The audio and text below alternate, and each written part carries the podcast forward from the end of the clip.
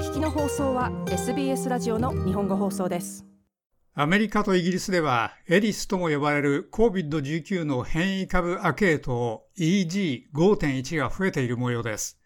この変異株アケートの症状には鼻水、頭痛、疲労感、くしゃみ、喉の痛みなどがあると報じられており、オーストラリアの専門家はここにも現れるだろうと言っています。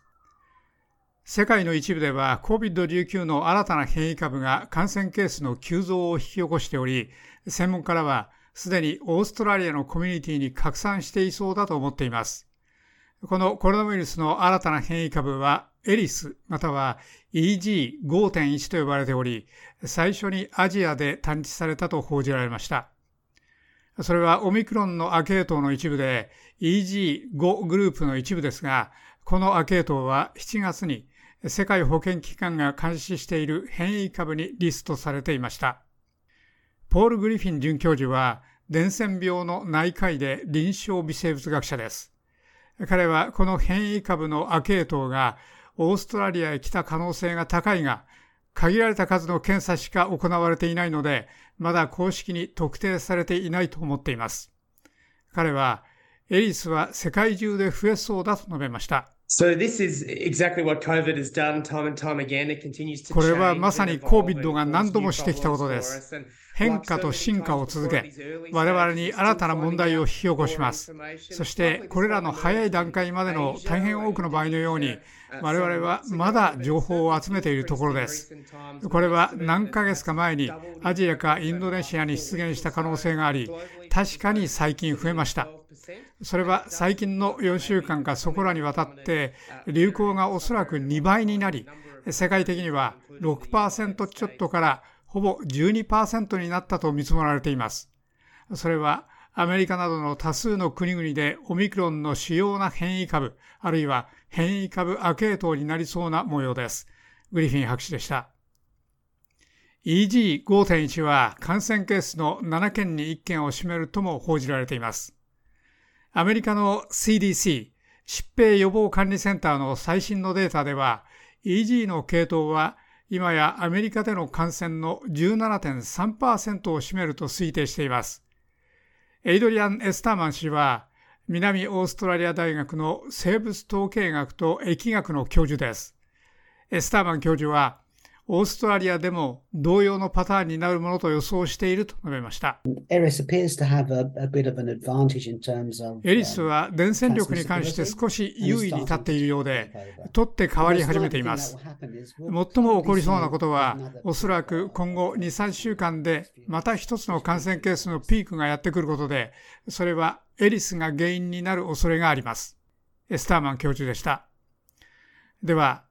その新しい変異株ア系統の症状はどうなのでしょうか？エスターマン教授が説明しています。その症状に関しては、その他の XBB 変異株とあまり変わりません。普通の喉の痛みや頭痛、咳があります。ややインフルエンザのような症状です。エスターマン教授でした。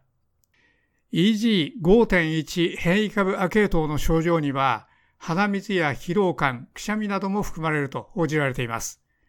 グリフィン博士は、大部分の人にとってはそれは比較的軽そうだと述べました。それについて我々が知っていることに関しておそらく良いことの一つは、その構造に関して特にタンパク質のスパイクが XBB1.5 に似ていることです。それは多くの問題を引き起こす変異株ア系統の一つで、それに対するワクチンが実際に開発されました。それは確かに我々がワクチンの更新に目を向ける必要があるという理由を強調しています。そして、これについてのもう一つの大きなことは、症状にやや変化が見られることで、そのいくつかは、初めの頃はワクチン接種や過去の感染に影響されるかもしれません。しかし、多くの人が話題にしている主なことは、それが発熱の原因になると思われることです。それは過去に他の変異株の一部がしたことと少し違っていることです。グリフィン博士でした。COVID-19 がまだ心配ですか？最新の政府のデータによりますと、8月2日までの1週間に、オーストラリア全国で COVID-19 の感染ケースは5431件報告されました。グリフィン博士は、検査率が下がったので、これらの数字はコミュニティ内の感染ケースのほんの一部を示しているに過ぎなさそうだと述べました。現時点では多くの人にとって COVID は確かに真っ先に思い浮かぶことではないと思います。明らかに我々は最近かなり大きなインフルエンザシーズンを経験しました。そして COVID の数はこの頃は減ったようです。ですから多くの人にとって COVID の重大さは見えなくなったと思います。グリフィン博士でした。彼はそのパンデミックはもはや世界的な保健衛生の緊急事態とはみなされなくなったけれども、その脅威はなくなっていないと述べました。世界的な数字を見れば、まだこれまでの4週間に100万件以上の感染ケースがあり、3000人が死んでいます。ですから、オーストラリアでは現在、公衆衛生の緊急事態宣言は終わって、感染件数は比較的少ないかもしれませんが、その脅威がなくなっていないのは明らかです。特に我々は我が国での感染ケースの増加につながるかもしれない新たに台頭しつつある変異株のアケートを見ていて、それが作用したりしているようなので、人々が COVID を全く見失うことなく、ワクチンがまだ効いていて、抗ウイルス剤がまだ重要なことを知る必要があると思います。グリフィン博士でした。高齢者とすでに健康上の問題を抱えている人に対してグリフィン博士は COVID-19 プランを立てるよう提案しています。実際に COVID プランを持つのがいいと思います。それにはリスクの減らし方やワクチン接種や他の対策を考えるかどうかなどが含まれるでしょう。例えば、我々はその助けになるいくつかの抗体を持っています。